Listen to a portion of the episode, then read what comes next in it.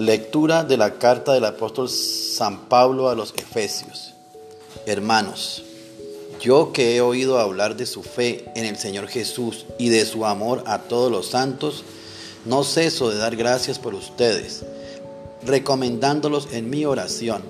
a fin de que el Dios de nuestro Señor Jesucristo, el Padre de la Gloria, les dé espíritu de sabiduría y revelación para conocerlo.